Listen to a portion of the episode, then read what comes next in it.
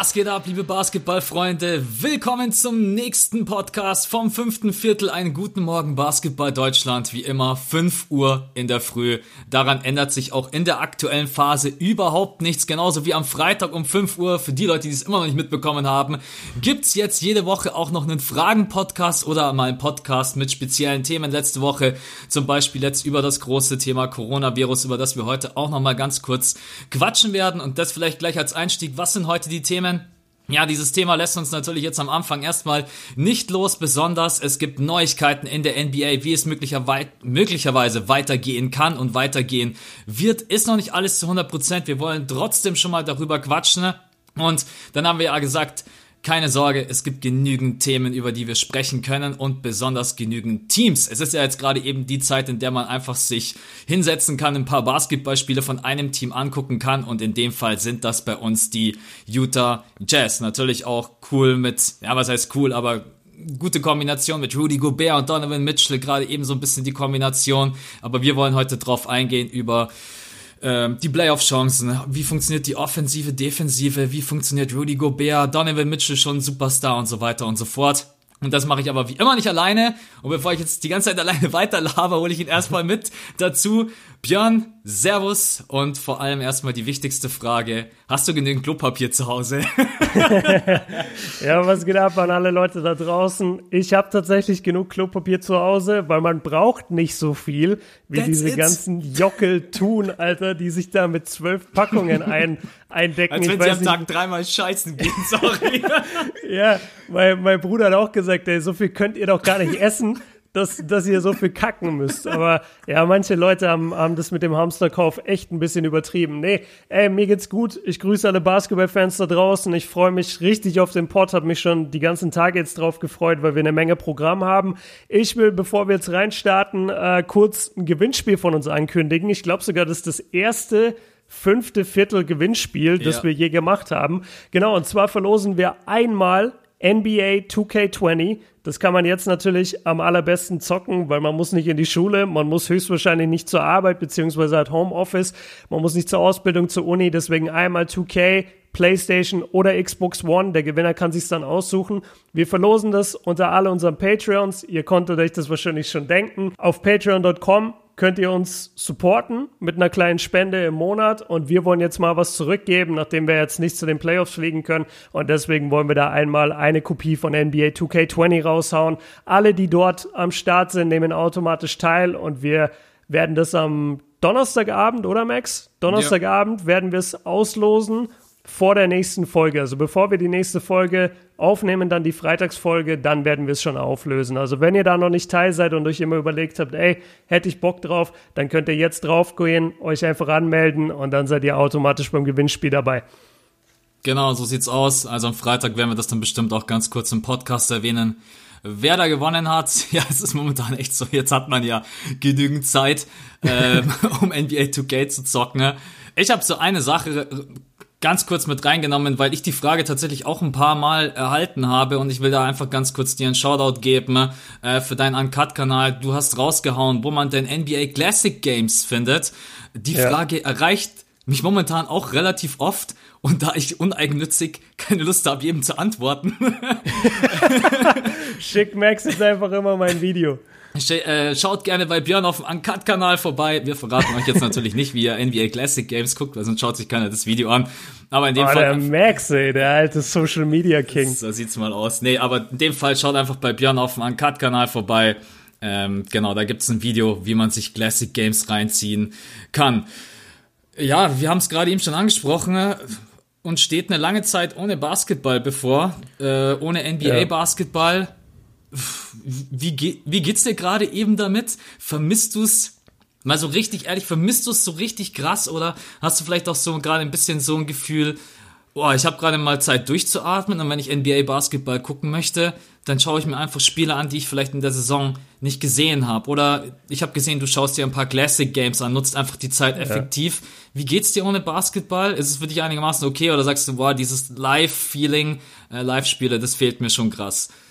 Ja, auf jeden Fall. Die Live-Spiele fehlen mir krass. Ich muss sagen, Basketball an sich vermisse ich nicht, weil ich habe das Gefühl, ich verbringe noch mehr Zeit gerade aktuell mit Basketball, weil ich eben die Pause nutze und eine Menge nachhole. Also du kennst es auch als jemand, der Content produziert in der, in der aktuellen NBA-Saison. Es ist halt wirklich jede Nacht nicht nur ein Spiel, nicht nur zwei Spiele, sondern gefühlt jede Nacht elf Spiele.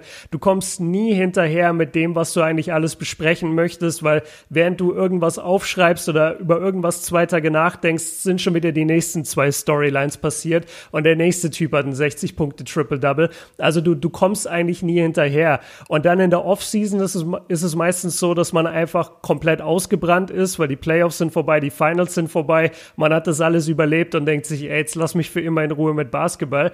Und jetzt gerade ist diese Pause eigentlich so ganz interessant, weil wir sind vom Feeling her noch, okay, wir sind in der Saison und wir haben Bock weiterzumachen. Aber dadurch, dass keine Spiele da sind, habe ich und du wahrscheinlich auch, kannst du gleich mal erzählen, wir haben viel mehr Pause und wir können viel relaxter mal Themen vorbereiten. Also ich habe jetzt mein letztes Hauptkanalvideo, an dem habe ich mal wirklich drei Tage intensiv gesessen. Und das, das hat mir so, das hat mich so entspannt, das mal zu machen, weil normalerweise in der Saison kann ich mir diese Zeit nicht geben, weil ich mir denke, nee, morgen muss ich schon wieder im Stream über irgendwas anderes reden. Deswegen kann ich mich jetzt nicht drei Tage um irgendwas kümmern. Also es geht mir gut, ich vermisse auch den Basketball nicht. Ich konsumiere mehr Basketball als, als jemals zuvor. Es ist halt, man wünscht sich die NBA aber trotzdem zurück. Ich glaube, das ist die, die wichtigste Message auch von mir. Ich wünsche mir natürlich die NBA so schnell es geht zurück, aber ich, ich habe auf jeden Fall genug am Laufen aktuell. Und du ja auch, oder? Auf jeden Fall, ja. Ich muss aber auch sagen, ich genieße diese Entschleunigung gerade eben auch total. Das Weil, ist ein gutes Wort, ja. Wie du, wie du es gesagt hast, was so wirklich verrückt ist, wenn du Content Creator bist, du produzierst irgendwie ein Video und du weißt, du musst es an diesem Tag fertig machen, weil am nächsten Tag kann schon wieder weiß Gott irgendwas passiert sein. Der Spieler ist plötzlich verletzt. Du hast ein Video zu dem gemacht, erzählst, was weiß ich, wie der in der Saison noch alles wegrocken wird. Am nächsten Tag ja. ist der verletzt. Oder wie du gesagt hast, er spielt jetzt gerade eben mies. Im nächsten Spiel kommt er daher und macht dir plötzlich 50 Punkte. Dann stehst du da wie der letzte Larry. es ist, ähm, man ist schon sehr, sehr unter Druck manchmal, muss man ganz klar sagen, dass man immer den Content aktuell zum Geschehen bringt. Wir beide sind halt einfach zwei Content Creator, die versuchen immer am aktuellen Geschehen dran zu sein. Man könnte dem Ganzen sicherlich entgehen, indem man einfach mehr über ja, historisches Zeug macht oder einfach die Themen nicht so nah am Geschehen behandelt, aber wir beide lieben das einfach und ich mag das auch total gerne. Ich vermisse den NBA Basketball auf jeden Fall, den Live Basketball. Ich muss aber sagen, den Basketball im Großen und Ganzen vermisse ich nicht, weil ich habe genügend Möglichkeiten, um trotzdem Basketball zu konsumieren. Also ich habe mich da gestern auch hingehockt und habe mir da die Utah Jazz reingezogen und ich habe einfach gewusst, ich habe überhaupt keinen Stress, ich habe keinen Druck. Ich habe mir da mhm. ich habe mir da ein paar Spiele reingezogen und ich wusste, die spielen jetzt aber heute Nacht nicht schon wieder gegen Team XY und da kann sonst irgendwas passieren. Ähm, ich vermisse es total, weil ich auch einfach ich muss sagen, ich vermisse die Präsenz von einigen Leuten einfach, so wie LeBron James, die zu sehen, was die sagen, wie die ja, spielen. Ja. Ähm, muss ich sagen, ist schon krass, wie das mein Leben vielleicht auch beeinflusst, ohne dass ich so wirklich weiß, wie, wie gut mir das manchmal tut, die Jungs da einfach auf dem Feld zocken zu sehen oder auch mal im Interview. Aber an sich, es gibt so viele Möglichkeiten, Basketball zu gucken und trotzdem zu konsumieren. Und ich habe auch gesehen äh, in deinen Insta-Stories, wie viele Jungs gerade rausgehen zum Ballen. Deswegen, ja. Ähm, das Aber alleine. Alleine, das, ja, ja. Das ist der wichtige Punkt. Leute, geht alleine werfen. Trefft euch nicht zum 5 gegen 5. Das versuchen wir, das versuchen wir gerade zu vermeiden. Keine ja. Gruppenbildungen. Ja, äh, bitte kein großes Turnier mit, äh, weiß ich nicht, äh, keine Ahnung. Max, 10. Max, wollen wir nicht ein Turnier organisieren jetzt demnächst? Ja, absolut. Aber nur mit Schutzmasken und Handschuhen. Und bitte, und bitte ohne Kontakt. Also wenn stielen, dann bitte bloß äh, Ball berühren. Ja, ja, nur Ball. Ja, ähm, aber das bringt uns eigentlich zu dem eigentlichen Thema. Wir haben im letzten Podcast drüber gequatscht, wir haben über die Möglichkeit diskutiert, wie es weitergehen kann. Jetzt hat uns, glaube ich, vor zwei, drei Tagen ja, die Hiobsbotschaft, naja, also für mich persönlich war es keine Hiobsbotschaft, weil die vier Wochen waren, glaube ich, so die absolute Traumvorstellung. Wahrscheinlich müssen wir drei Monate ohne NBA-Basketball leben und es geht erst, was haben Sie gesagt, Ende Juni, Anfang Juli weiter? Weißt du, weißt du genau, was äh, es ist Es ist Ende, Ende Juni, also Juno. Ja. Und dann sollen die Finals gehen bis in den August. Ja. Also sprich, äh, die Playoffs einfach um zwei Monate nach hinten verschoben. Hast, hast, hast du wirklich dran geglaubt, dass in vier Wochen wir wieder NBA-Basketball spielen? Ich muss sagen, ich war tatsächlich so naiv und habe gedacht, komm schon vier Wochen, alle sind wieder gesund, alle in Quarantäne. Äh, wenn dann alle getestet sind, dann suchen sie sich vielleicht kleinere Hallen und dann in vier Wochen können wir wieder Basketball äh, gucken. Deswegen muss ich sagen, da war ich vielleicht ein bisschen naiv. Ähm, ja. Ich war, ich war genauso naiv. Ich habe mir auch vorgestellt, okay, vier Wochen, das ist schon verdammt lange. In vier Wochen kann einiges passieren. Weil ich habe immer die Entwicklungen gesehen hier bei uns im Land und auch überall sonst auf der Welt. Und wenn du überlegst, wie schnell das alles ging, also da, da kommen einfach so die Meldungen rein, so ja, Basketballliga in komplett Deutschland ist tot. Äh, Fußball wird nicht mehr gespielt in der Bundesliga. NBA shut it down. Das, das war alles innerhalb von 24 Stunden, das praktisch der, das komplette Sportangebot, was wir auf der Welt konsumieren und an dem wir auch teilnehmen in den Amateurligen, das war einfach weg innerhalb von einem Tag. Und dann heißt es am nächsten Tag, ja, wir machen in dem Land die Grenzen zu und hier wird das zugemacht und hier ist jetzt Ausgangssperre. Und dann dachte ich, und dann dachte ich so, ja, okay, wenn das alles so schnell geht, dann reichen jetzt vielleicht wirklich diese vier Monate äh, Pause und dann kann die NBA tatsächlich wieder anfangen. Mein, mein großes Ding ist immer noch, ich glaube halt, wir werden die NBA in leeren Hallen sehen. Also ich glaube, selbst in den zwei Monaten sehen wir die in leeren Hallen. Weil ich kann mir nicht vorstellen, dass dann auf einmal wieder 20.000 Leute in einer Arena dürfen und dass NBA-Teams wieder quer durchs Land fliegen dürfen und da mit jeglichen Fans interagieren können. Das, das kann ich mir nicht vorstellen. Das ist, das ist ein viel zu großes Risiko. Dass sich der, der, der Virus ist ja jetzt nicht nach vier Wochen weg, sondern der ist dann einfach nur ein bisschen eingedämmt. Und wenn wir dann genauso wieder anfangen wie jetzt, dann haben wir die gleiche Ansteckungsgefahr, die wir jetzt vor einer Woche hatten, bevor alles zugemacht wurde. Also ja. ich, ich gehe schon fest davon aus, dass wir die NBA in leeren Hallen zu sehen bekommen. Und das wird, glaube ich, zu, auf der einen Seite sehr cool und sehr interessant und einfach historisch. Und das ist interessant, da ein Teil davon zu sein als Fan. Auf der anderen Seite wird es, glaube ich, auch sehr schwierig. Äh, die NBA-Spieler sind einfach an eine gewisse Stimmung gewohnt oder gewöhnt. Wir sind als Fans daran gewöhnt. Es, es kann schon auch kritisch werden vom, vom, vom Einkommen her, von den Einschaltquoten. Wer ist im August, wer schaut im August überhaupt NBA Basketball? Das, das ist normalerweise basketballfreie Zeit. Also ich, ja, ich, ich bin ziemlich, äh, ziemlich skeptisch, was diesen Return von der NBA angeht, egal wann sie zurückkommen. Ich auch. Und ich glaube, ähm, ich will nicht zu pessimistisch sein, aber ich glaube, dass wir vielleicht möglicherweise 2020 kein Basketball mehr vor Zuschauern sehen werden. Wir müssen natürlich die aktuellen Entwicklungen abwarten. Ich glaube allerdings, solange der Virus nicht unter irgendeine Grenze fällt, wo wir sagen, okay, äh, es ist jetzt nicht mehr so gefährlich, dass er sich verbreitet ohne Ende, aber du kannst natürlich nicht irgendwie 20.000 Leute in der Halle stecken. Ja? Äh, ich glaube das auch nicht zur neuen Saison. Das wird auch ein ganz interessantes Thema sein. Also nicht nur, wie machen sie das jetzt am Ende, dass sie die Saison abschließen, sondern wie geht's denn dann auch weiter? Die Pause ja. wäre kürzer. Erleben wir vielleicht doch das erste Mal irgendwie eine verkürzte Saison. Äh, ich glaube, da müssen wir jetzt aber heute noch nicht großartig drüber spekulieren, sondern es ist erstmal wichtig, wie es denn, wie es denn überhaupt weitergeht. Ich habe momentan auch echt, ich habe überhaupt keine Ahnung. Ich versuche mir keine Hoffnungen zu machen. Ich lasse jetzt einfach das tagesaktuelle Geschehen immer auf mich zukommen und warte ab, was die NBA und Adam Silver selber verkündet. Ich glaube, die können momentan auch gar nicht selber irgendwas verkünden, ne?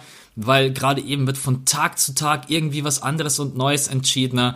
Ähm, ganz schwierige Situation und für die Basketballspieler wird das natürlich auch ja, du hast es im letzten Podcast angesprochen, du bist es gewohnt, vor 10, 20.000 Leuten zu spielen und plötzlich ist es für dich wie ein Trainingsgame, ja. Also ist vielleicht yeah. der Stuff da und das war's, Trainer, Coaches und so weiter.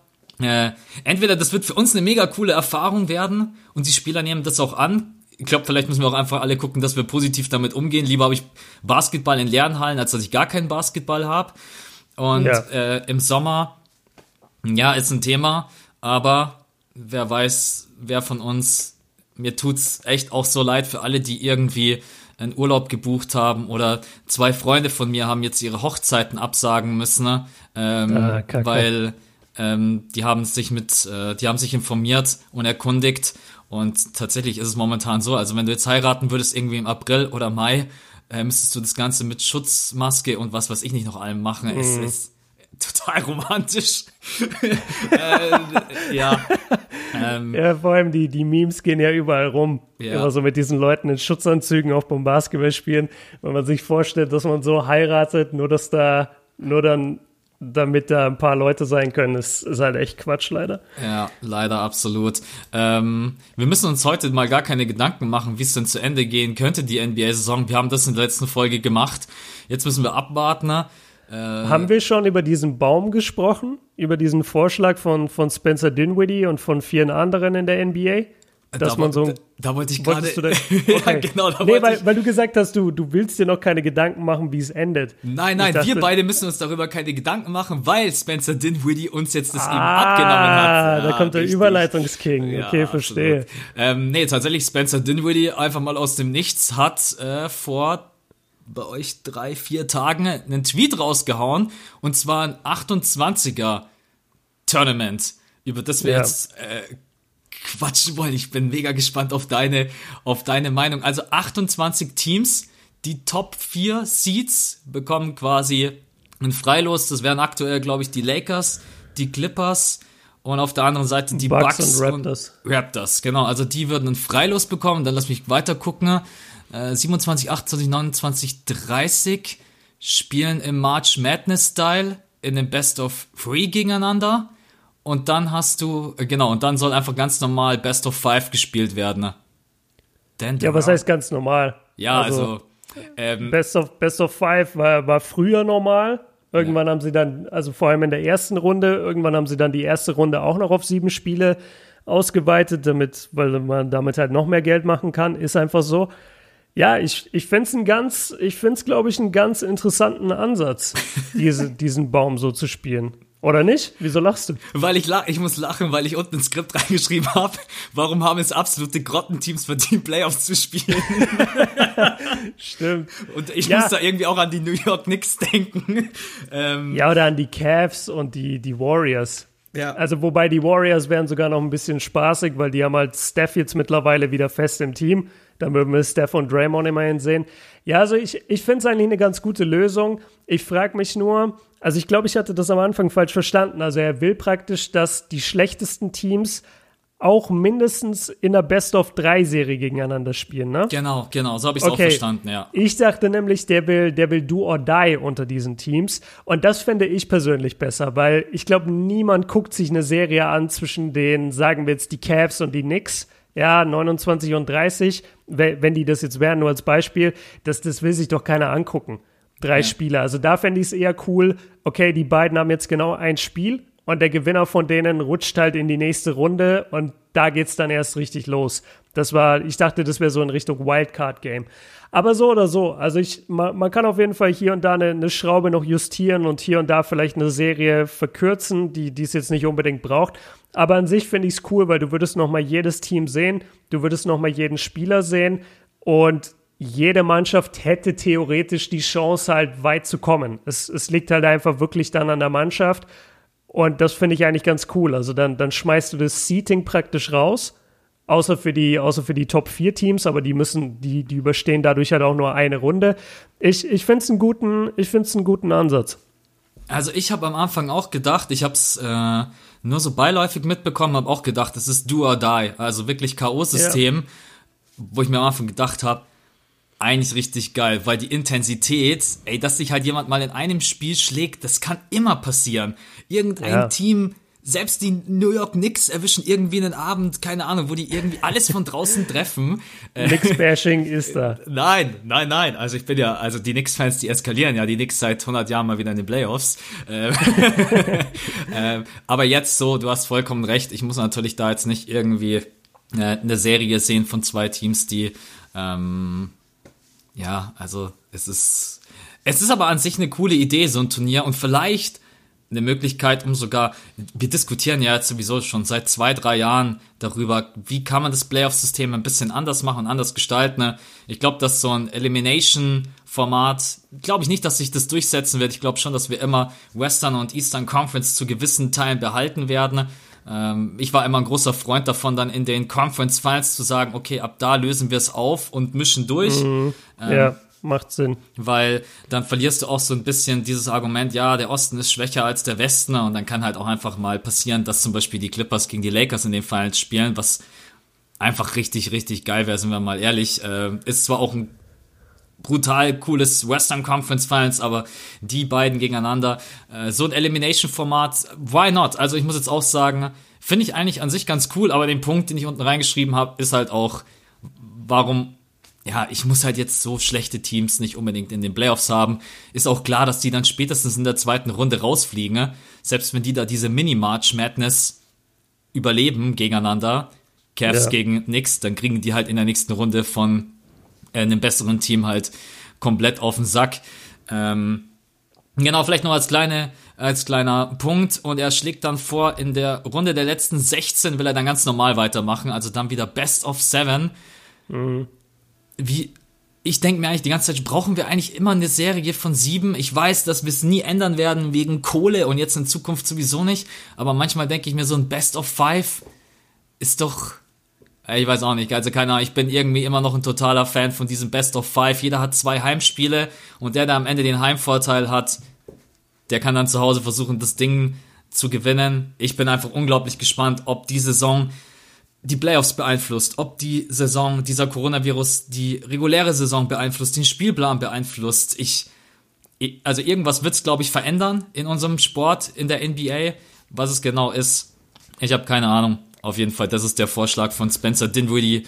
Ihr könnt das mal gerne schreiben, was ihr davon haltet. 28 Team Single Elimination klingt wie Mortal Kombat oder Street Fighter. Ja, genau, es klingt halt viel geiler, als es letztendlich ist, weil 20 Teams Single Elimination klingt so, yeah, jedes Spiel ist do or die, 28 Teams, aber das ist halt gar nicht. Es sind 30 Teams und es sind Minimum Serien Best of Three.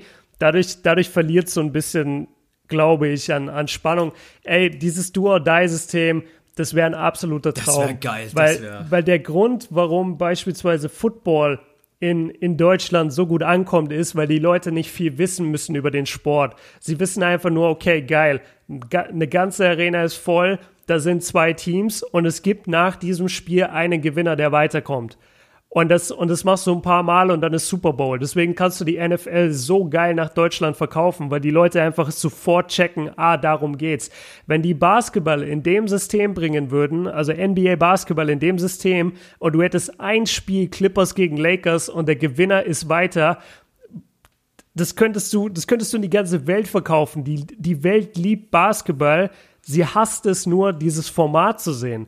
Du kannst niemanden begeistern für Spiel 3 in der zweiten Runde. Das, das klappt einfach nicht. Und ich würde mir so sehr wünschen, deswegen machen vielleicht auch diese, diese Turniere, die sie jetzt einführen wollen, da im, bis, bis 2022, glaube ich, oder 2021 schon, wo sie hier und da so ein Turnier einfügen wollen. Ey, sollen sie echt mal machen. Ich, ich bin echt gespannt, weil je mehr Do-or-Die-Games wir haben in der NBA, desto besser. Absolut. Ja, wir Deutschen sind das halt auch vom Fußball gewohnt. Äh, wenn jemand genau. dir sagt K.O.-Spiel, weiß jeder, ah, kenne ich vom Fußball ein Spiel. Wenn ich aber mit jemandem, der keine Ahnung hat von NBA-Basketball, dem sag, ja, ist halt eine Serie, da muss ich dem erstmal fünf Minuten erklären, was überhaupt abgeht. Das ja, was, was heißt jetzt Best of Seven? Der muss ja. siebenmal gewinnen? Nein, ja. der muss viermal gewinnen. Hä, wieso heißt doch Best of Seven? Wie oft ich dieses Argument, also diese Diskussion schon hatte mit Leuten. Ja, es ist echt. Ich, ich verkehre nicht mit so schlauen Leuten, sorry. Spaß.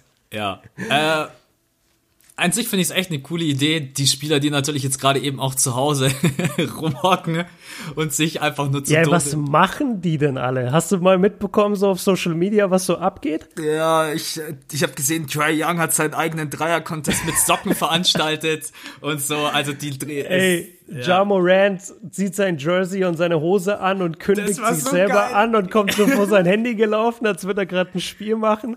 Äh, Janis ist nur noch am Tanzen. Ich glaube, ja. Janis, ich glaube, Janis wird jetzt professioneller TikToker. Ja, ich glaube auch. Und, und äh, LeBron ist nur noch am Wein saufen. Ja, also jede ja, Story ist nur, gesehen. ja, ich trinke jetzt Wein, ich bin gerade aufgestanden, trinke jetzt Wein.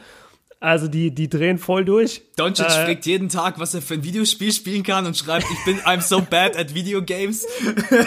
Der hat sogar geschrieben, ich will streamen, was brauche ich für ein Setup? Ich hab's gesehen. Also wie jetzt, wie jetzt diese ganzen jungen Multimillionäre da hocken und sagen, ja komm, dann werde ich halt jetzt professioneller Streamer.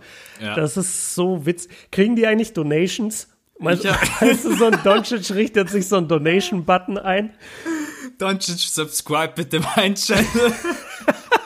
Leute, ich brauche Twitch Prime Subs. Let's go. oh Mann. Oh Gott, meine, meine Backenschmerzen, shit. Ähm, ja, also, es ist auf jeden Fall klar. Und das, ich glaube, das wird auch echt noch eine, eine Geduldsprobe, weil jetzt am Anfang nimmst du es, glaube ich, noch so mit Humor und du findest schon immer irgendwie so einen Blödsinn, den du machen kannst. Na, wenn ja. das Ganze jetzt zwei, drei Monate dauert, dann irgendwann, ähm, ja, dann wird dich, glaube ich, die du wirst eine gewisse psychische Belastung einfach haben. Ne? Äh, das wird auch sicherlich uns privaten Personen passieren, dass man dann einfach vermisst, rauszugehen und einfach die Dinge machen zu können, die man sonst so, sonst so liebt. Und deswegen sagen Björn und ich ja auch immer zu euch, versucht einfach jetzt schon euch zu beschäftigen, abseits vom Internet, vom Handy, was auch immer. Sucht euch irgendwas, was ihr schon immer mal machen wolltet und was auch immer das sein mag. Ähm, ja. An der Stelle kein Shoutout an Unity Media weil mein Internet, seit die Leute alle zu Hause sind oder hoffentlich zu Hause sind, seitdem ist mein Internet mehr am Buggen als jemals zuvor. Ich ja. habe so viele Ausfälle jeden Tag und jetzt musste ich gerade meinen Router neu starten vor dem Podcast, weil schon wieder nichts ging. Der ist bis jetzt noch nicht hochgelaufen. Ich bin über den Hotspot von meinem Handy gerade mit Max verbunden, weil es einfach, einfach nicht geht. Also sucht euch echt auch ein paar Sachen abseits von dem Bildschirm. Und, ja. und da, da finde ich sogar schon den Podcast ganz cool, weil da hast du wenigstens nur Kopfhörer auf. Du, du machst jeder macht immer irgendwas, keiner sitzt im Bett und hört einen Podcast, sondern die Leute tun irgendwas, zocken, ja, zocken 2K ist jetzt nicht so geil, sondern äh, gehen vielleicht mal raus, gehen mal joggen, gehen mal alleine werfen. Ähm, ja, sucht euch irgendeine Beschäftigung abseits von Bildschirmen. Das ist verdammt wichtig jetzt, weil sonst hocken wir alle nur noch 24-7 vor Bildschirmen und verblöden. Absolut. Und ein Punkt, weil ich ihn nicht vergessen möchte, wir haben gerade vor dem Podcast drüber gequatscht. Appell an euch, bitte bleibt zu Hause. Bitte bleibt zu Hause, wenn man rausgeht. Björn hat es mir gerade vorhin auch erzählt, äh, die Leute sitzen in Cafés. Ich war gestern auch ganz kurz draußen und habe mir gedacht, ey, die, die Leute laufen draußen rum, als wenn gerade irgendwie für alle Sommerferien wären und die Cafés sind voll und es ist gerade eben, wir haben keinen Urlaub. Wir haben keinen Urlaub ja. und alle, alle Schüler da draußen bitte auch. Ich weiß, dass viele von euch denken, das ist gerade eben wie Ferien, aber ihr habt schulfrei, weil ihr nicht sozialen Kontakt haben sollt. Ihr sollt zu Hause bleiben, damit ihr niemanden infiziert, damit ihr euch nicht ansteckt und das Ganze weitergibt. Und äh, deswegen wird es heute auch einfach mal wieder so einen ernsten Appell geben und der Appell gerade eben ist einfach, lasst uns zusammenhelfen und zu Hause bleiben, weil ich glaube, keiner von uns hat Bock, dass wir eine komplette Ausgangssperre bekommen und wir dann echt nur noch rausgehen dürfen zum Einkaufen oder wenn wir arbeiten müssen oder sonst irgendwas. Ähm, ja. Wo wirklich die, die Polizei auf den Straßen ist und jeden rauszieht, wohin willst du gerade, was machst du gerade. Du hast es super formuliert.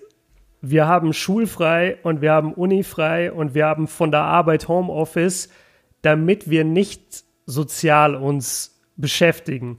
Also wenn ich, wenn ich hier äh, durch einen Bochumer Stadtpark laufe, ja, das mache ich auch, weil natürlich du musst ja mal aus der Wohnung und dann laufe ich da einmal durch für Bewegung, dann sehe ich da Gruppen mit bis zu zehn Leuten, die, die untereinander sind und, und sich austauschen und, und einfach miteinander abhängen. Und das ist gerade nicht der Sinn. Das soll gerade nicht passieren. Und wenn ich dann noch einmal höre, ja, bei uns junge Menschen trifft's ja nicht, ja, dann fick dich ganz ehrlich. Weil es geht nicht darum, dass es dich nicht trifft, es geht darum, dass du es weitertragen kannst und es geht vor allem darum, wenn du dein Leben jetzt ganz normal weiterlebst, kann dir ja auch theoretisch jeden Tag irgendwas passieren. Du kannst einen Autounfall bauen, du kannst vom Auto angefahren werden, du kannst, weil du in die Disco gehst, äh, irgendwie blöd fallen, dir den Arm brechen, du kannst eine Alkoholvergiftung haben. Es können so viele Dinge passieren in deinem alltäglichen Leben statistisch. Und wenn du dann mit dieser Situation in ein Krankenhaus musst, dann muss sich jemand um dich kümmern, der sich eigentlich um Corona-Notfallpersonen kümmern sollte. Und das ist das große Problem. Und deswegen appellieren diese ganzen Pflegekräfte und Ärzte, Leute, bitte bleibt daheim. Nicht, weil ihr eine Risikogruppe seid, nicht, weil wir euch einschränken wollen, sondern wenn euch was passiert, dann müssen wir andere Leute vernachlässigen. Das ist das Problem. Also bitte, wenn ihr die Möglichkeit habt, bleibt einfach daheim, bleibt so gut es geht unter euch, in eurer Familie und, und kommt jetzt einfach mal durch diese zwei, drei, vier Wochen, wie lange auch immer diese Sperre dauert, weil danach sind wir eh wird sich das Ganze eh wieder normalisieren. Aber gebt den Pflegekräften jetzt mal diese zwei Wochen Puffer wirklich und lasst die sich ein bisschen erholen. Das ist, das ist der Appell, den wir senden wollen. Absolut. Einfach nochmal alle Podcasts von Anfang bis Ende hören. Ja, genau. dann, dann habt ihr genügend Beschäftigung. Ähm, nein, also man muss es natürlich einfach ernst nehmen, das Thema, und auch ernst ansprechen. Ähm, und das haben wir jetzt hier einmal ganz kurz getan und wir hoffen einfach, genau. dass ihr, dass ihr das auch umsetzt und nicht rausgeht und irgendwie mit 10, 20 Leuten äh, euch in einen Café hockt oder sonst irgendwas macht. Das ist einfach momentan. Oder in einen Club geht oder ja. essen geht oder also was machen denn die Leute? Sehen die keine Nachrichten? Ich gucke nie Nachrichten und ich weiß, der, der, der, der Ort, von dem ich mich gerade am allermeisten fernhalte, ist ein Restaurant. Ich, ich gehe nicht mal zum Dönermann. Also ich, ja. ich gehe einfach nirgendwo hin, wo gerade auch jemand mein Essen sozusagen frisch zubereitet. Ich, ich koche das daheim. Weil ich will ja. doch nicht, dass jetzt irgendeiner auf mein Essen geatmet hat. Also ich, ich, ich kann das überhaupt nicht nachvollziehen, wie Leute sich da einen Film schieben und sich eingesperrt fühlen könnten. Ja, mein Gott, Alter, wir haben eine weltweite Pandemie. Guck dich um. Die Leute machen nicht umsonst die Grenzen dicht. Es ist nicht umsonst der Flugverkehr eingebrochen oder, oder eingeschränkt. Mein Gott, ey. Okay, komm, Max, ja, lass, ja. lass, jetzt endlich zu Utah kommen. Absolut. ähm, jetzt muss ich die Überleitung hinkriegen von dem nimm, Topic. Nimm jetzt eine andere, weil ja. wir wollten ja eigentlich die Corona-Überleitung haben. Aber eigentlich komm, komm, hau sie mit rein, scheiß drauf. Äh, aber wir können eigentlich trotz allem das als Überleitung äh, benutzen zum Thema der Utah Jazz, weil im Endeffekt ist es auch gerade eben bei den Jazz ein großes Thema und ich bin sehr, sehr genau. gespannt, wie sich das entwickeln wird. Denn ja, Donovan Mitchell äh, war nicht so begeistert davon, wie Rudy Gobert sich da verhalten hat. Und gerade eben man fragt man sich, auch die Franchise selber und die Basketballwelt, wird diese Beziehung wieder kippen Richtung, okay, wir können zusammen Basketball spielen, alles ist wieder in Ordnung. Donovan Mitchell hat selber gesagt, er muss jetzt selber mal ein bisschen runterkommen und äh, einfach abkühlen nach dem Ganzen. Ich kann mir selber vorstellen, dein Teamkollege äh, ist infiziert, macht dann einfach so einen Mist. Äh, du wirst da selber infiziert, wobei wir haben schon darüber gesprochen, Gott bewahre, keiner von uns weiß, ob Donovan Mitchell vielleicht als erster infiziert wurde. Äh, ja, das also stimmt. Man, das weiß das ist, keiner. Das ist jetzt eben gerade auch diese groß, das große Problem, warum gerade eben alle so, ähm, besonders die Politik auch einfach sagt, wir müssen jetzt strikt handeln, weil du kannst einfach die Infektionsketten überhaupt nicht mehr nachvollziehen. Das konntest du eine Zeit lang und jetzt kannst du es eben nicht mehr. Ähm, Lass, lass mich mal dazu ganz kurz was sagen, weil da hast du vollkommen recht. Ich habe mir, du hast ja auch Jazz-Spiele jetzt geguckt ähm, und ich auch und ich habe auch Clips halt gesehen von davor und es gab aus mehreren NBA-Arenen einfach Momente, wo Donovan Mitchell extrem mit den Fans involviert war. Also wirklich mit großen Gruppen Fans Umarmungen gemacht hat. Äh, Autogramme geschrieben hat. Natürlich so, soll er ja auch machen und es ist ja super, dass er so nahbar ist. Aber die, die hatten alleine in dem Toronto-Spiel, äh, das war, das war das letzte Spiel, bevor, bevor die Saison gecancelt wurde von, für Utah. Und da hatten sie so ein, ich glaube irgendwie Women's International Day, ja, wo man, wo man ja. Frauen eher ehrt oder, oder respektiert. Also ihr wisst, was ich meine. Ich krieg's gerade auf Deutsch nicht hin. Und da war es so, dass Donovan mit mehreren Frauen einfach engaged war, die umarmt hat, die gedrückt hat, mit denen gesprochen hat, in nächster Nähe, da habe ich keinen Rudy Gobert gesehen. Also es, es besteht wirklich eine große Chance natürlich auch, dass es trotzdem Donovan Mitchell schon hatte und dann auf Rudy Gobert gegeben hat. Aber Rudy Gobert hat sich halt wie ein Depp verhalten, hat es die ganze Zeit runtergeredet. Er war auch krank, das muss man vielleicht noch dazu sagen. Er, er hatte grippeähnliche Symptome, hat deswegen auch ein Spiel nicht gemacht oder sollte ein Spiel nicht machen. Also vielleicht, man kann es nicht 100% sagen, ähm, aber die Leute sind halt eher auf der Seite von Donovan Mitchell. Ich meine nur, der hatte wesentlich mehr Fankontakt in den letzten Wochen als Rudy Gobert beispielsweise.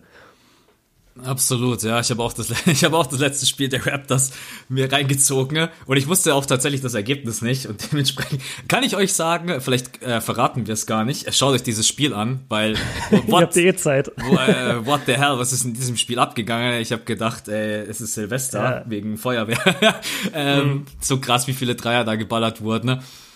Lass uns trotz allem ganz kurz dieses Thema abschließen. Glaubst du, die beiden, das, die kommen wieder klar? Wenn sie nicht klar kommen, kannst du eigentlich sagen, geil, du musst einen von beiden traden, ne? Weil wenn dein Jungstar und dein Top-Center, den du auch einfach brauchst, beide nicht mehr miteinander können, dann da muss ich einfach ganz klar sagen als GM, ja geil, da muss ich jetzt gucken, dass ich einen von beiden loswerde.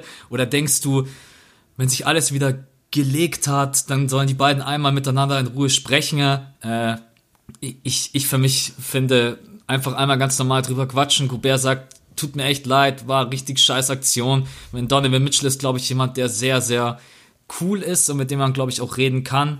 Ähm, so schätze ich ihn jetzt einfach mal von außen ein. Glaubst du, die beiden kommen wieder klar in Zukunft oder denkst du kritisch?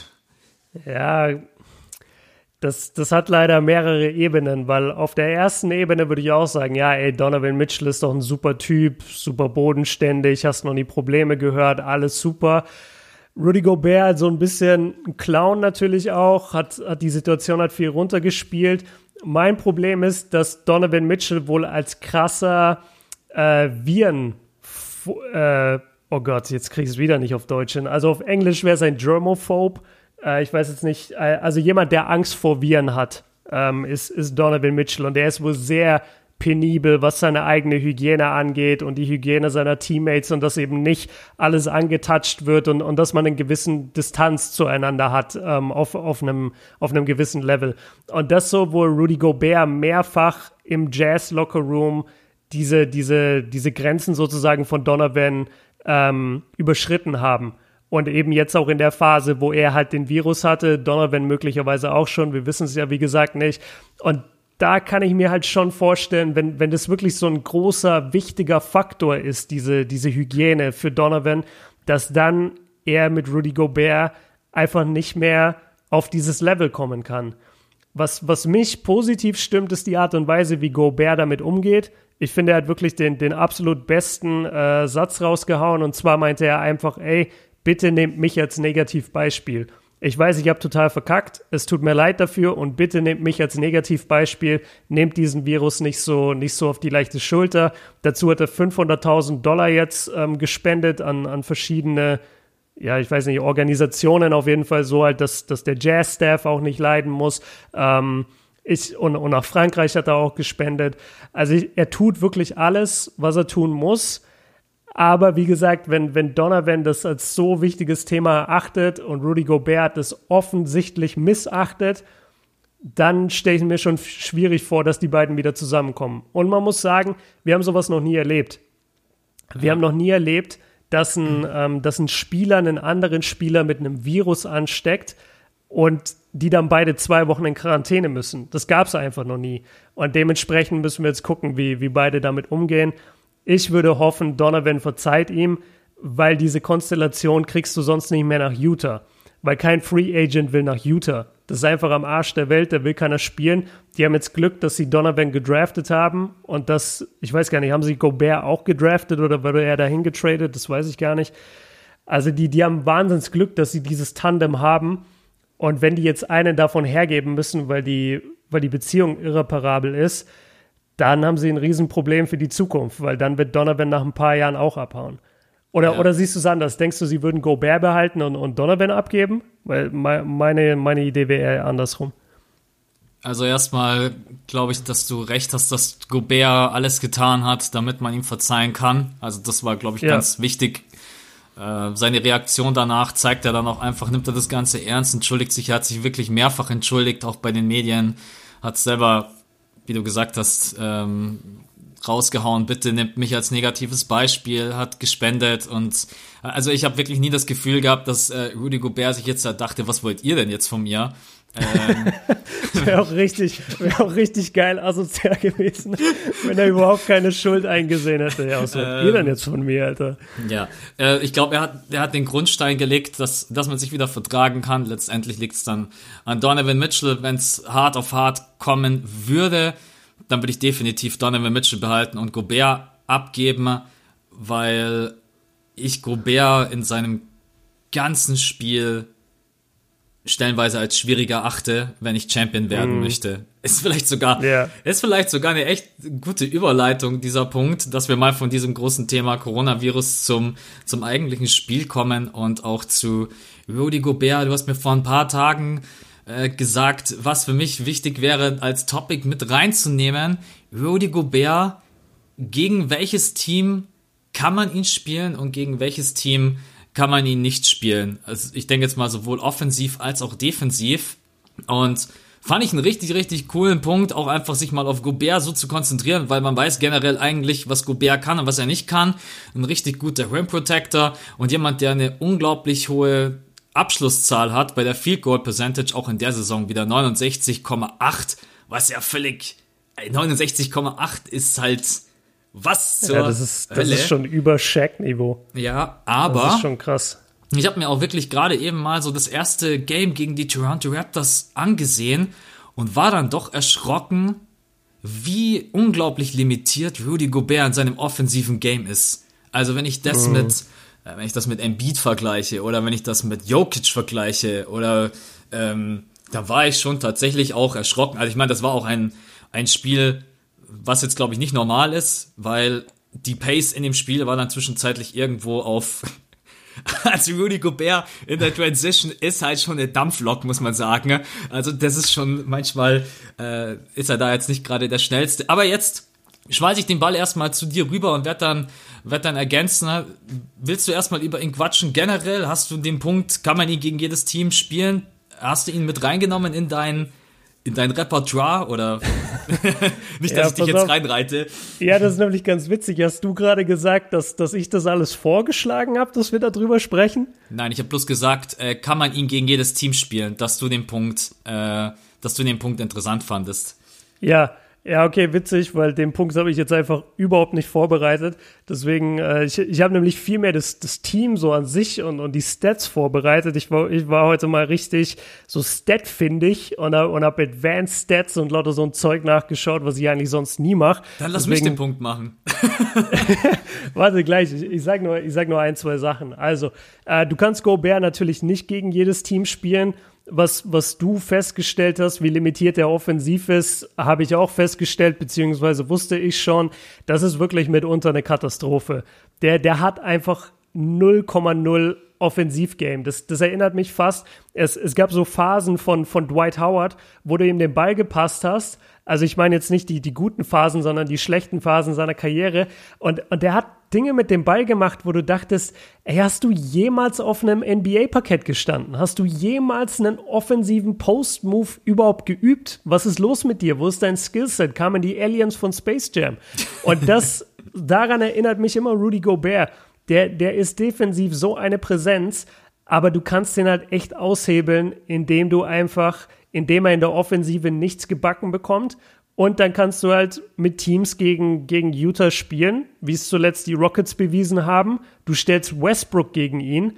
Ja, und dann, dann hat er halt keine Chance mehr. Also der, der, der war komplett überflüssig in diesem Spiel gegen die Rockets. Der hat, glaube ich, sechs Rebounds geholt gegen, gegen eine Mannschaft, wo er, ich glaube, zwei Köpfe größer ist als jeder andere Spieler auf dem Feld.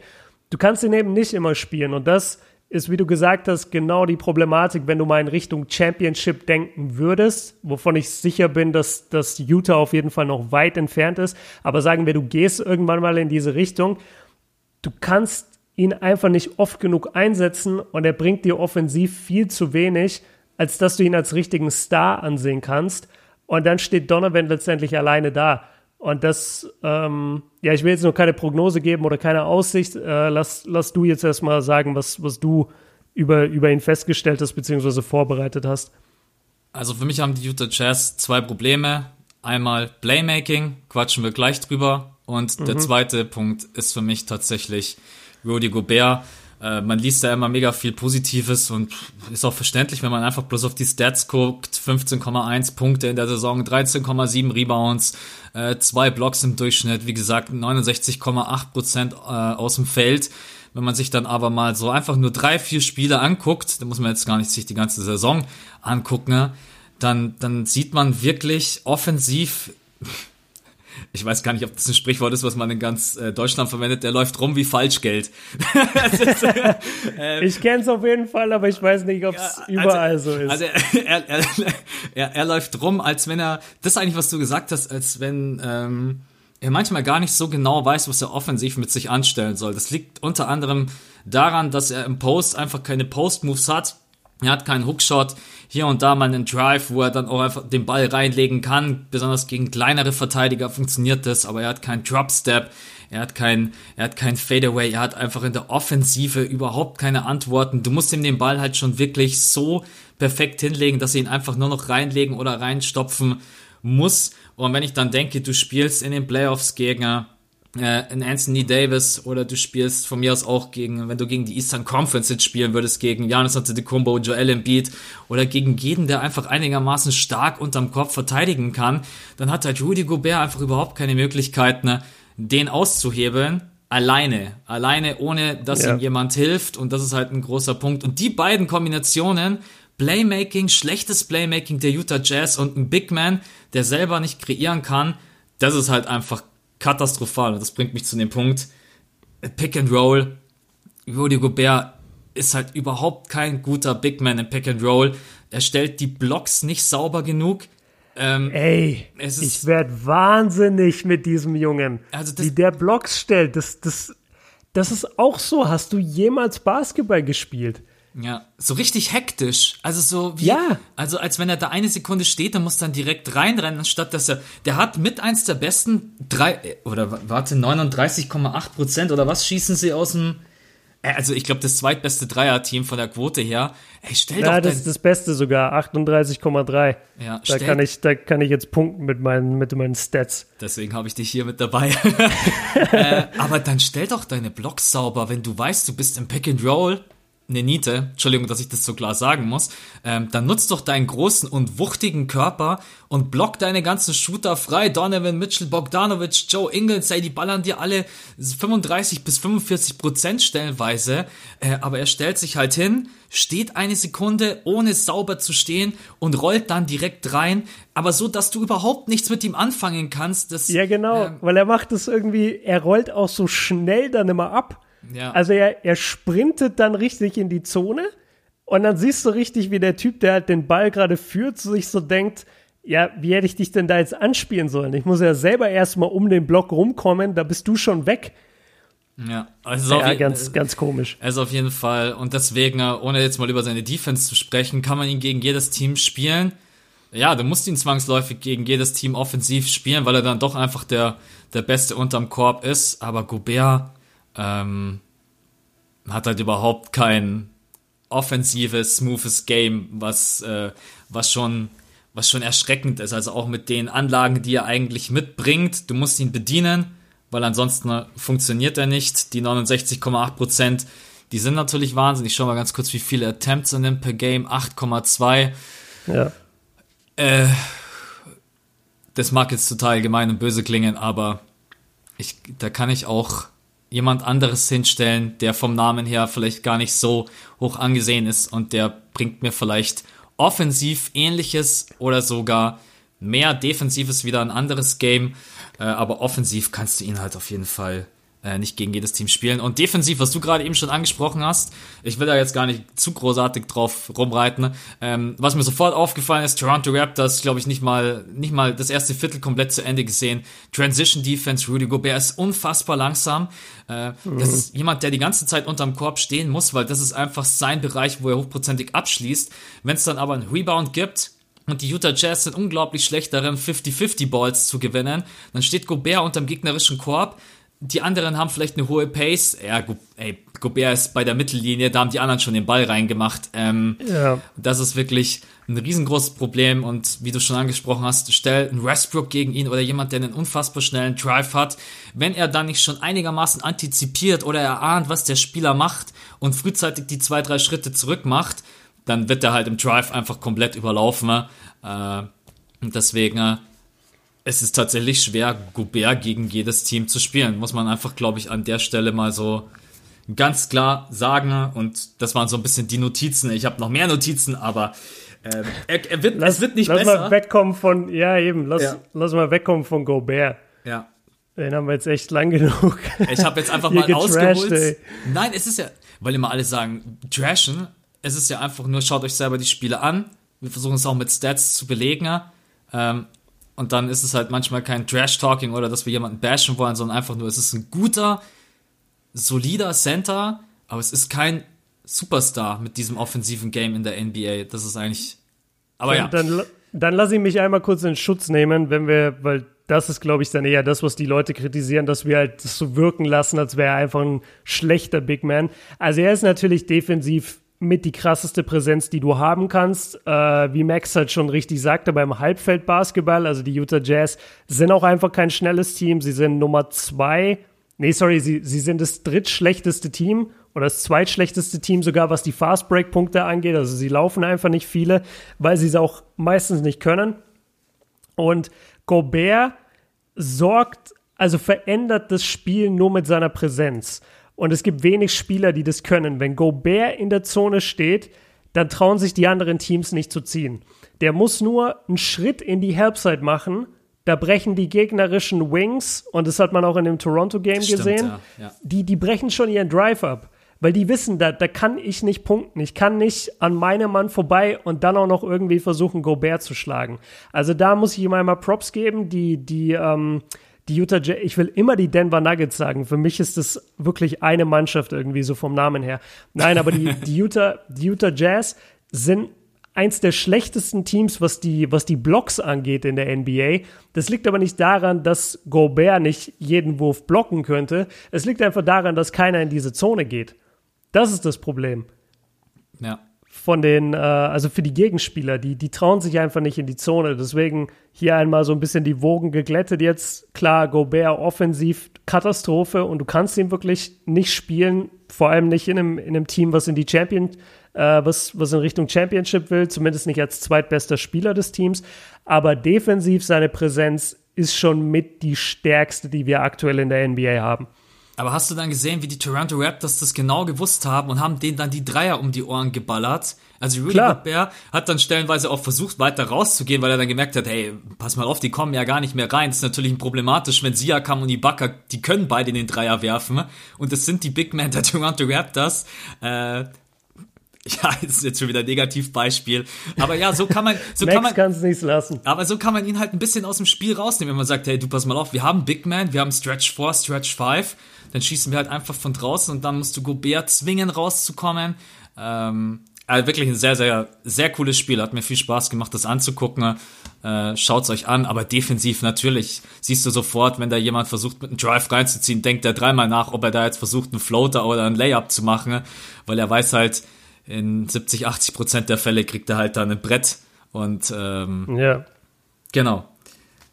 Ähm, wollen wir, willst du über Playmaking, Donovan? Ich weiß nicht, was Ich- du alles für Advanced Stats vorbereitet Ja, hast, ich, ich weiß es auch nicht. Ich versuche das Bist- die ganze Zeit zu ordnen. Pass auf, ich, ich, ich fange mal an mit so, mit so einem kleinen äh, zum Reinkommen. Das war eigentlich mein Zeug zum Reinkommen und dann sind wir über Gobert reingestiegen und jetzt passt es alles nicht mehr so gut. Aber ich will es trotzdem mal sagen. Also die Utah Jazz in diesem Jahr jetzt, und ich rede von 2020, sehr positiv und sehr negativ gleichzeitig. Also sie haben, sie haben ein relativ durchwachsenes Jahr gespielt. Im Januar waren sie überragend. Da hatten sie elf Siege in 15 Spielen. Sie hatten das ligaweit beste Net-Rating der NBA, also Differenz aus, äh, aus Punkte gescored und Punkte kassiert, hatten sie das beste Rating.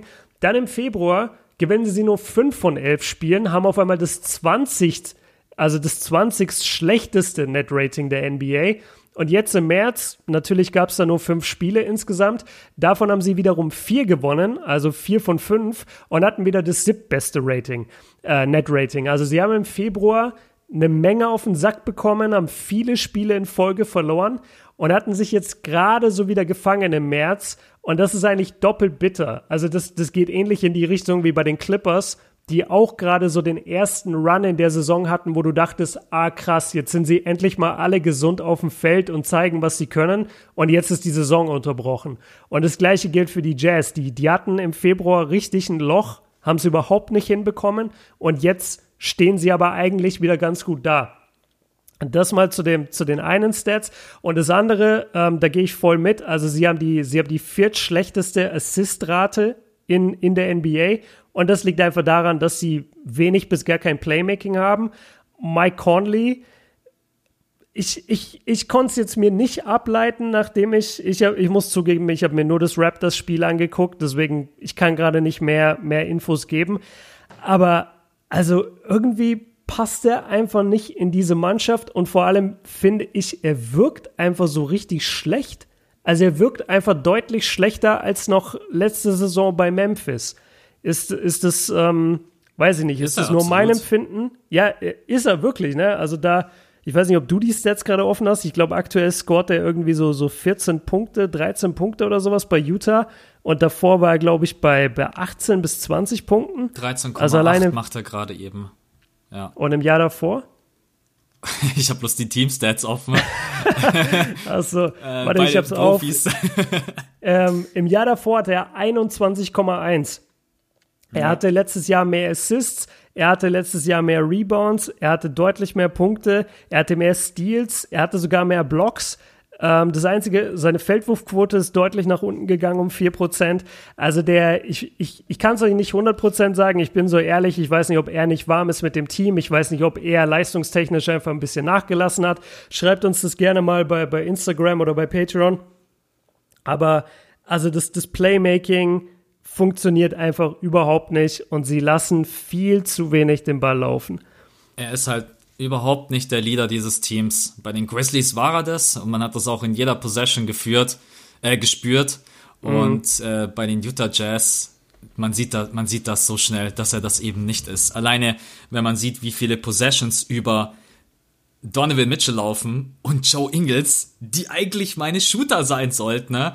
Äh, schaut, ja. euch das, schaut euch das erste Viertel der Toronto Raptors an. Ich habe auch noch ein paar andere Spiele gesehen, aber das ist so wirklich das Paradebeispiel.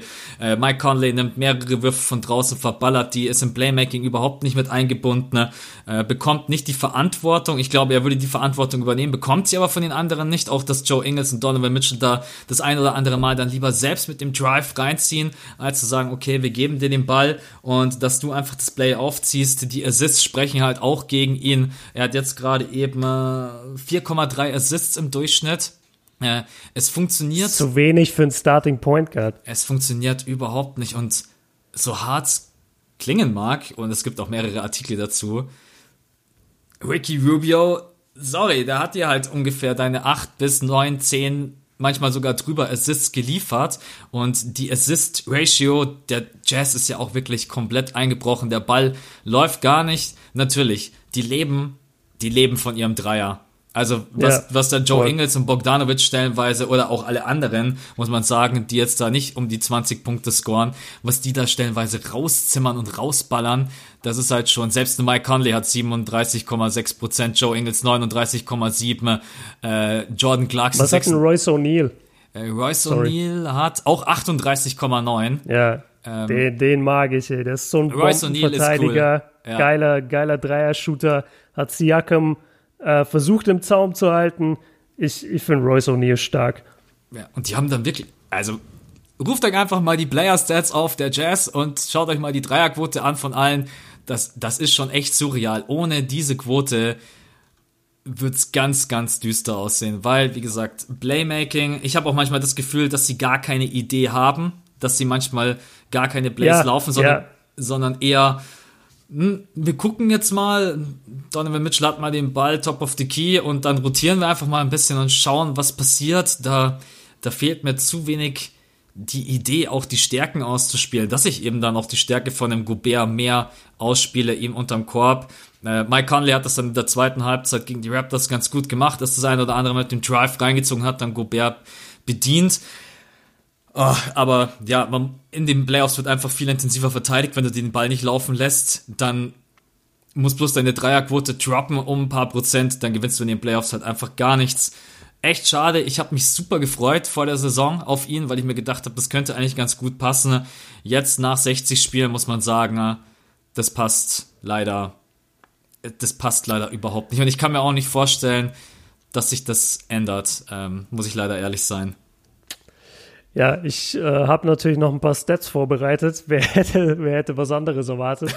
Und zwar will ich äh, zu, dem, zu dem Thema Dreier noch was sagen. Das ist mir nämlich auch aufgefallen, dass sie mir sehr oft einfach komplett ideenlos vorgekommen sind. Das war, das war wirklich so, vier Leute stehen rum, einer hat den Ball, okay, was machen wir jetzt? Sehr gut, am Ende kriegen wir, kriegen wir schon unseren Dreier. Und ähm, hier, mal, hier mal drei Stats, die ich ganz interessant fand. 45 Prozent von allen Punkten, die die Jazz machen, äh, kommen ohne Assist. Das ist, je nachdem, wie man es nehmen will, der fünftbeste beziehungsweise der fünf schlechteste Rang, äh, Rang in der NBA. Dann sind 23 Prozent all ihrer Dreierwürfe auch ohne Assist, was ebenfalls der fünfte Rang in der NBA ist. Aber 35 Prozent all ihrer Field Goals sind Dreier. So, jetzt habe ich die meisten Leute verloren. Sorry dafür. Ich weiß, diese dritte Stat war jetzt ein bisschen unsinnig. Aber das zeigt einfach, wie viel sie diesen Dreier nehmen. Aber wenn der Dreier immer ohne Assist gespielt wird, dann bedeutet das ja, dass du dir den unglaublich schwer erarbeiten musst. Weil ein Dreier, du kriegst ja nicht einfach so einen offenen Dreier. Du kriegst den entweder aus Penetrate and Pass, dann ist dein Dreier offen, dann ist es aber auch ein Assist. Aber bei den Utah Jazz sind die Dreier so wenig assisted, dass die sich ihre Dreier einfach selber kreieren müssen. Dabei sind Ingels und äh, Bogdanovic eher Catch-and-Shoot-Player. Der einzige, den ich jetzt so einstufen würde, dass er sich, sein, dass er sich seinen Shot kreiert, ist Donovan und auch da würde ich sagen, weniger der Dreier, sondern eher der, der Drive zum Korb und, und vielleicht mal ein, ein, Jumper oder ein Floater vom, vom Zonenrand. Da sehe ich, da sehe ich eine gewisse Problematik, wenn ich mir die Stats über das ganze Jahr angucke und mir denke, damit gehe ich in die Playoffs. Also wenn deine größte Waffe der Dreier ist, aber du assistest den Dreier nicht, dann hängst du halt wirklich komplett davon ab, dass deine Shooter die Lichter ausschießen. Und das in einer Playoff-Serie, wo alles ein bisschen langsamer ist, alles ein bisschen härter verteidigt wird, da sehe ich persönlich schwarz. Ja, also für mich ist eigentlich klar, in den Playoffs wird es schwierig. Sie haben ein paar Glücksfaktoren. Glücksfaktor Nummer eins, der Dreier fällt, wie ist Wahnsinn. Also von allen. Glücksfaktor Nummer zwei, du tradest einen Jordan Clarkson, der kommt in dein Team, droppt 15,6 Punkte, ja. 36,6 Prozent. Ich habe mir das Spiel gegen die Rockets äh, reingezogen. Ne? was, was der in, in, der ersten Halbzeit, in den ersten beiden Viertel gemacht hat, war völlig surreal. Ich habe gedacht, das ist, das ist der neue Superstar, also wie der stellenweise sich da in dieses Team eingefügt hat. Ähm, und sie haben halt wirklich so Typen, die frech sind. Ich feiere Joe Ingles immer noch total, äh, sowohl in ja. der Defense als auch in der Offense. Äh, aber die Jazz könnten auch ganz locker nicht in den Playoffs stehen, wenn man sich ein paar Spiele anguckt. Und deswegen äh, ähm, wir kommen, glaube ich, gleich noch drauf zu sprechen. Ich will noch einen Punkt will ich noch mit reinnehmen und das ist tatsächlich Donovan Mitchell, äh, weil ich weiß, was wir da draußen eine Million Mitchell-Fans haben, weil er ist einfach sympathisch, hat irgendwie immer ein Lächeln auf den Lippen, interagiert mit den Fans. Äh, erinnert mich manchmal so ein bisschen an Luka Doncic. Die beiden sind einfach, wenn du die beiden anguckst, musst du selber ja. Grinsen, obwohl es gar keinen Grund gibt zu grinsen. Ne? Äh, aber wie siehst, wie siehst du seine Entwicklung? Ähm, denkst du, das ist, na, ist er schon, ist er schon ein Superstar oder fehlt ihm da schon noch? Also was mir aufgefallen ist, ich, ich würde mir manchmal wünschen, dass Donovan Mitchell auch öfters den Ball in der Hand hat, irgendwie. Ähm, yep. Weil ich glaube, dass Donovan Mitchell einfach jemand ist, der selber kreieren kann. Ähm, sehe es aber auch natürlich kritisch Donovan Mitchell als Playmaker, genauso wie Joe Ingles, da würde ich als Coach draußen halt einfach mir denken, ey, warum mein Catch-and-Shoot-Player muss hier Playmaking betreiben? Aber mm. Donovan Mitchell, wie siehst du ihn? Alles gut, 23 Jahre alt, 63 Spiele gespielt, die Stats lesen sich wirklich extrem gut, 24,2 Punkte, der Dreier fällt auch solide, 36,4 ist sicherlich Luft nach oben, brauchen wir gar nicht drüber quatschen. Äh, Freiwurf hat sich auch nochmal deutlich verbessert von 80 auf 85. Ähm, wie viel Dreier hat er? Wie viel Prozent? Ja. 36,4. Ah, ich finde, das ist okay. Das wie viele Versuche? Äh, 6,8.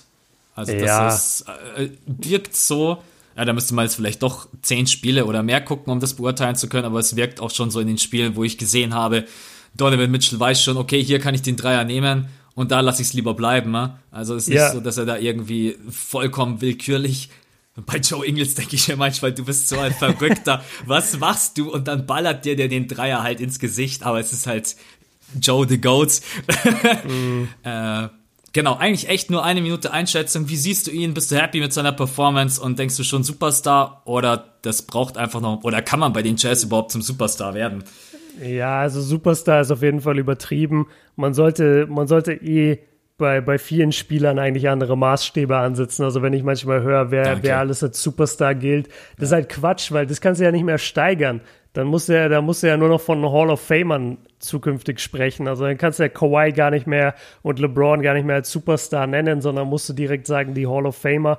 Ähm, Donovan Mitchell ist ein Star, ist ein All-Star in der NBA. Ich bin mit seiner Entwicklung als Fan jetzt, äh, das ist natürlich ein bisschen anmaßend, das jetzt einfach so von außen zu sagen, aber ich bin sehr zufrieden mit, mit seiner Entwicklung. Ich finde auch, dass er, dass er ein sehr kontrollierter Basketballspieler ist.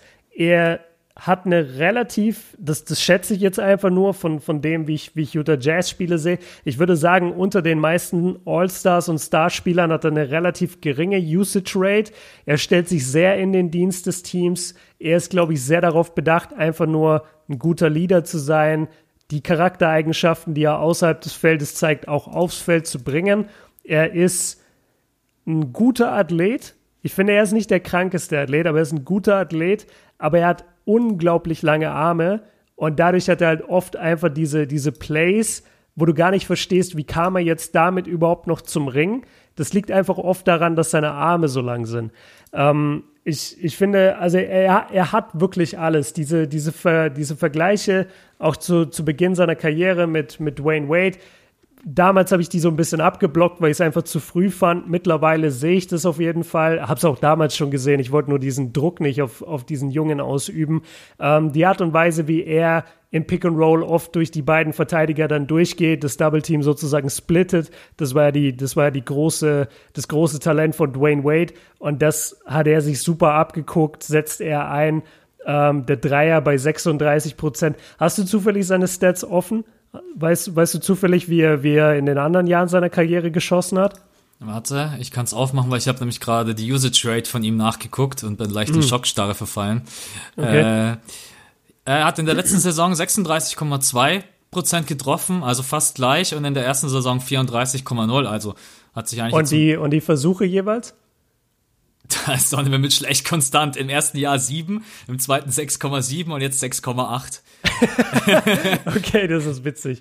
Ja, aber dann, da könnte, da würde zum Beispiel doch dann deutlich noch mehr gehen. Also du musst ja nicht drei Jahre, wenn du eine gute Quote hast und eigentlich der Go-To-Guy deines Teams bist, musst du ja nicht drei Jahre konstant die, die gleichen Dreier nehmen zum Beispiel. Also es ist noch viel Luft nach oben, glaube ich. Einfach nur, weil er öfter den Ball in der Hand halten könnte. Und ich finde, er könnte definitiv noch einen besseren Playmaker mal an seiner Seite haben. Aber für mich ist er ein Star und ich liebe seine Entwicklung. Ich mag ihn als Charakter total.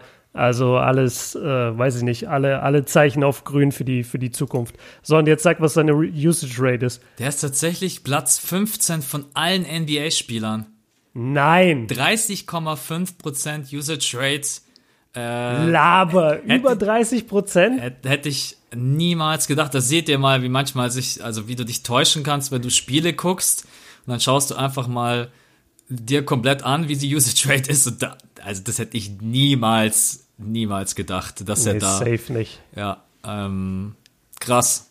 Ja. Witzig. Aber okay, vergesst alles, was ich gesagt habe. Voll also, der Ego-Zocker. Ja, ey, also muss man öfters den Ball abgeben und generell gibt es gar nicht, ja. wie oft er da einfach alleine sein Ding ey, durchzieht. Das, das, Playmaking der Jazz, das wird immer gebreakt durch Donovan. Ja. Die, die können alle, Mike Conley macht da einen super Job, aber Donovan ist so ein Ego-Zocker, gibt den Ball nicht her. Ja, oh Mann.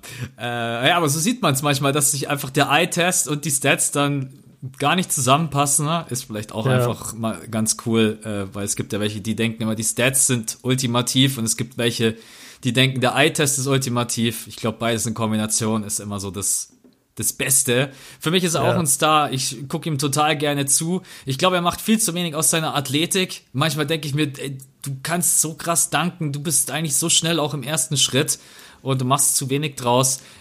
Aber er hat ja auch noch die Möglichkeit, sich weiterzuentwickeln. Und wenn er da wirklich bloß eine 7, 8 Dreier nimmt, wenn er die Prozentzahl hält und erhöht vielleicht auf 11, 12, dann kann Donovan Mitchell durchaus jemand sein, der dir 30 scoret. Und, ähm, ja, absolut. Aber ich finde es auch völlig okay, wenn sich einfach mal jemand die ersten zwei, drei, vier Jahre ganz normal entwickelt. Das tut er. und nicht Jahr 1 und dann Jahr 2 direkt bumm und gibt's halt einfach manche Leute, die haben das, wie zum Beispiel ein Luka Doncic und manche, die brauchen dann halt einfach ein bisschen Zeit.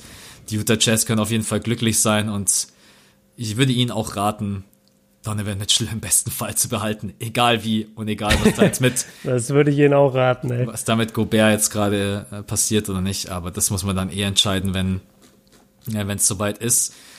Ähm, ich ich habe eine Frage an dich. Ja. Aber du hast es wahrscheinlich noch offen, deswegen zählt es nicht. Wer hat die höchste Usage Rate in der NBA? Nee, ich hab's nicht offen. Äh, okay, dann errätst du es niemals. Janis? Ja, Janis hat die zweithöchste. Und das ist auch so der, die, praktisch die, die normale Wertung. Aber es gibt einen Spieler von den Cavaliers, der heißt Malik Newman, hat ein Spiel gemacht und hat, eine, und hat eine Usage Rate von 57 Prozent. Also ja, läuft bei ihm. ja, ich, ich weiß nicht, wer er ist, ich weiß nicht, was das für ein Spiel dann von ihm war. Auch geil, wenn du so oft den Ball in der Hand hattest in einem Spiel. Warte mal, der 15. Naja, ich weiß es nicht. Äh, das, das muss ich mal nachschauen, aber das finde ich ganz witzig. Da, danach geht es aber normal weiter. Also mit Janis, James Harden, Luka Doncic, Trey Young, Bradley Beal, äh, Josh Reeves, Russell Westbrook, Kawhi, Kyrie, Joel, Zach Levine, LeBron, D'Angelo Russell und dann Donovan Mitchell. Ich habe es jetzt auch gerade eben offen und wenn du ganz normal den Stat offen hast, dann startet die Liste direkt mit der 2, mit Janis Antetokounmpo und die 1 wird mir bei mir gar nicht angezeigt. Wahrscheinlich, weil sie sich ah, sagen, wahrscheinlich, weil sie sich sagen, der hat nur ein einziges Spiel gemacht. Ja. Ähm, ja, also läuft bei ihm 50% Usage Rate. Er dachte sich, äh, das ist the game of my life now. jetzt muss ich, äh, jetzt muss ich hier delivern. Ähm, ja. ja, aber ich hätte jetzt auch, eigentlich für mich war klar, entweder Janis Harden oder Doncic, aber okay. Jetzt wissen wir Bescheid. Gut, ähm, wie lange? Was? Schon eine Stunde zehn? Okay. Ähm, äh, können wir den Podcast Malik Newman nennen? Einfach nur, um, um alle zu verwirren, weil dann weiß keiner, um was es geht. Es Malik Newman, Malik Newman bricht alle Rekorde, nennen wir den Pod. So sieht's aus. Ja, mal, mal gucken. Ne? Bring mich nicht immer ja. auf so Ideen, ey. Das ist ähm, ja, Playoffs haben wir letztendlich eigentlich schon jetzt ein bisschen drüber gequatscht. Ich, ich denke, dass man, egal was für ein Playoff-Format man letztendlich spielen wird, die Utah Jazz werden offensiv nicht stark genug sein, um gegen äh, die Top 4, vielleicht sogar Top 8 Teams der NBA bestehen zu können. Ähm, irgendwann wird der ich Dreier mal, Top 4. Ja, irgendwann wird der Dreier mal nicht mehr fallen. Wie gesagt, Rudy Gobert offensiv ist schwierig zu spielen. Das Playmaking ist wirklich problematisch. Und deswegen, ähm, ich muss ehrlich sagen, ich glaube gar nicht an dieses Team. Äh, ich glaube nicht, dass dieses Team irgendwie eine Chance hat. Ähm, ja da, da mein, mein, meine Notiz, die ich mir aufgeschrieben habe, war, ich habe keine Angst vor dieser Mannschaft. Das habe ich mir nach den, nach den ersten zwei Vierteln gegen Toronto aufgeschrieben. Ich stelle mir gerade deinen Blog vor. Oben steht Toronto gegen Jazz, keine Notiz. Erster Punkt. Ich habe keine Angst vor dieser Mannschaft. Ich würde so feiern. Nicht. Ich würde so feiern, bitte. Mach eine Insta-Story damit. Ich würde es hundertmal scheren, ey. Nein, Mann, ich habe mir voll die Mühe gegeben. Da sind viele Notizen. Und ja. dann habe ich noch diese ganzen Stats, die wir jetzt alle nicht gebraucht haben, rausgesucht. Ja. Ich wollte auch mal, ich wollte auch mal so Advanced Stats auspacken Absolut. Ja, ich finde Advanced Stats ja auch cool. Also, wenn man da ein bisschen nachgucken kann und man sieht das dann auch in-game. Ähm, ja. Also, mal blöd ist, wenn du in-game was siehst und denkst, ah, krass. Dann schaust du nach und dann siehst du, ja, ach, krass, ist ja überhaupt nicht so. Äh, oder, oder wenn der Stat irgendwie, warte, was soll ich hier für Stats so, äh, Three-Point Unassisted Field Goal Percentage und dann steht da so Rang 5 und dann musst du voll überlegen, okay, wenn das jetzt Rang 5 ist, ist das jetzt gut oder schlecht? Und passt das jetzt mit meiner Beobachtung überhaupt zusammen? Was wollen die, was wollen die jetzt genau von mir? Oder geil ist auch, wenn du bei den Gegnern drin bist und dann steht irgendwie, weiß ich nicht, Gegner, Gegner Three-Point-Mate. Und dann ja. guckst du und siehst, okay, die Jazz sind da Platz 3. Heißt es jetzt, sie lassen die meisten zu? Oder heißt es, sie verteidigen gut? Äh, Spoiler, sie verteidigen den Dreier gut. Also sie lassen eben nicht viele Dreier zu. Sie sind auf Platz 3 im Ranking. Äh, zum Vergleich, die Bucks sind beispielsweise Rang 30, weil die sagen einfach, ey, keiner kommt in unsere Zone, wir stellen ja alles zu, aber ballert ruhig eure Dreier, weil ihr trefft die eh nicht so konstant. Das ist die, die Defense-Philosophie von den Bucks. Und die von den Jazz ist halt zum Beispiel, nee, wir machen den, wir machen den Dreier auch richtig stark zu. Ähm, ja, das fand ich ganz witzig, als ich, als ich mir diese Stat-Welt mal gegeben habe. Ja, die mittlerweile echt krass ist, man kann alles nachgucken. Ähm, was mir gerade ja. eben aufgefallen ist, wir haben es tatsächlich geschafft, diesen Podcast durchzuziehen, ohne zu verraten, wer dieses Spiel gewonnen hat. Ähm, das stimmt. Das ist, äh, vielleicht nutzt ihr das einfach heute Abend, Mittwochabend. Ihr denkt die ganze Zeit, boah, NBA Basketball, ich vermisse so, jetzt haben wir die ganze Zeit darüber gequatscht. Schaut euch nach diesem Podcast das Spiel an, Toronto gegen die Utah Jazz. Es lohnt sich auf alle Fälle offensiv, richtig krankes Spiel und super eng. Äh, ja.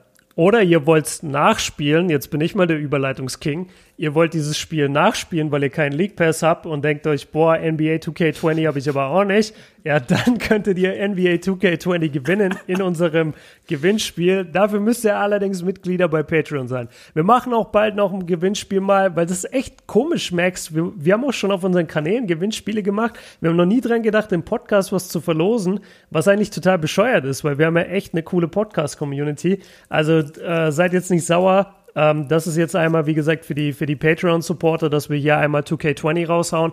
Aber für alle, für alle anderen überlegen wir uns auch was in den nächsten Wochen. Das, das kann ja nicht sein, dass ihr nichts kriegt von uns. Ich glaube, das Hauptproblem ist, dass du es am ersten über Patreon machen kannst, weil du eine Gruppe hast, die du halt auch auswählen kannst. Wenn ich so für alle mache, wie soll ich unter den 10.000 irgendjemanden auswählen? Ich habe ja keine, keine Liste von allen Namen, von allen 10.000. Schickt uns mal alle euren Namen. Ja, nein, Ich höre den Podcast. Ich, ich nee, bitte mal, nicht. Bitte. Aber so bei Patreon haben wir halt einfach die Liste von denen, äh, die uns mittlerweile supporten. Und dann kannst du halt sagen, der und der hat gewonnen. Aber so von Stimmt. den 10.000 Leutner, ich habe gar kein, ich habe gar keine Ahnung. Wir, wir sind diese Woche in Rumänien in die Charts gekommen. Wollte ich mal Jawohl. Ganz, äh, wollte ich nur mal ganz kurz erwähnen, wo ich mir dann immer so denke, was zur Hölle? äh, äh, aber nein, wir versuchen in nächster Zeit öfters mal ein Gewinnspiel zu machen. Wir bringen den zweiten Podcast am Freitag. Äh, wir werden weiterhin durchziehen. Die Krise wird uns da nicht aufhalten. Ähm, und wir würden uns einfach freuen, wenn ihr uns unterstützt und supportet, ähm, dass wir das hier einfach weiter durchziehen können. Und wenn es dann wieder Live-Basketball gibt mit Publikum, dass wir dann in drei Jahren dann, dann, Ja, dass wir das dann, dann trotz allem äh, umsetzen können. Nein, da geht es natürlich jetzt auch darum, mit dem Podcast mal uns ein bisschen Luft zu verschaffen, indem wir dann auch einfach ein bisschen was damit verdienen.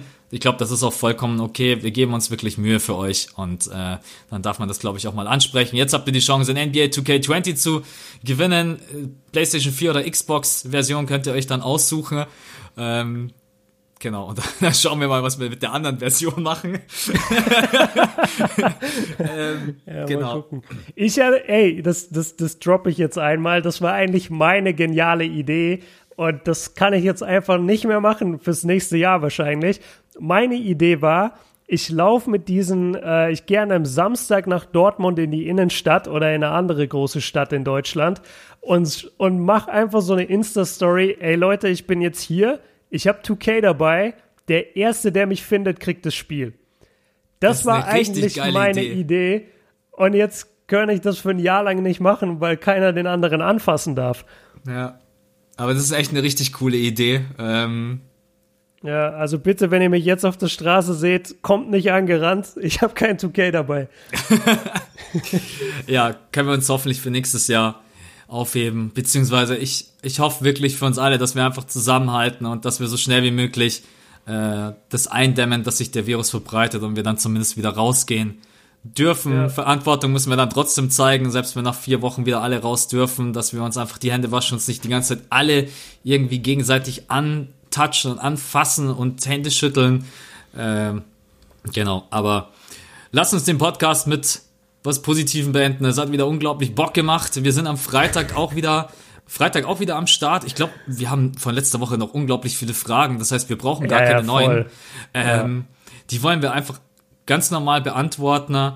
Und wie, wenn ihr irgendwelche Ideen habt, dann haut die uns gerne rüber. Wir können Analyse machen. Wir können aber sicherlich auch mal das ein oder andere Spiel machen. Es gibt zu viele Möglichkeiten. Oder schickt uns auch mal ein Quiz Manchmal ja. denke ich mir so, ey, das wäre auch witzig, einfach mal irgendwelche so random NBA-Facts äh, Quizze zu machen oder sonst irgendwas. Also wenn ihr da was habt, äh, einfach den Link bei Instagram schicken, dann sehen wir das und dann können wir das vielleicht in die, in die nächste Podcast, also in die nächste nicht, weil die ist ja Fragenpot, aber in die normale Show am Mittwoch können wir das vielleicht mal einpflegen. Wäre, glaube ich, ganz cool. Absolut.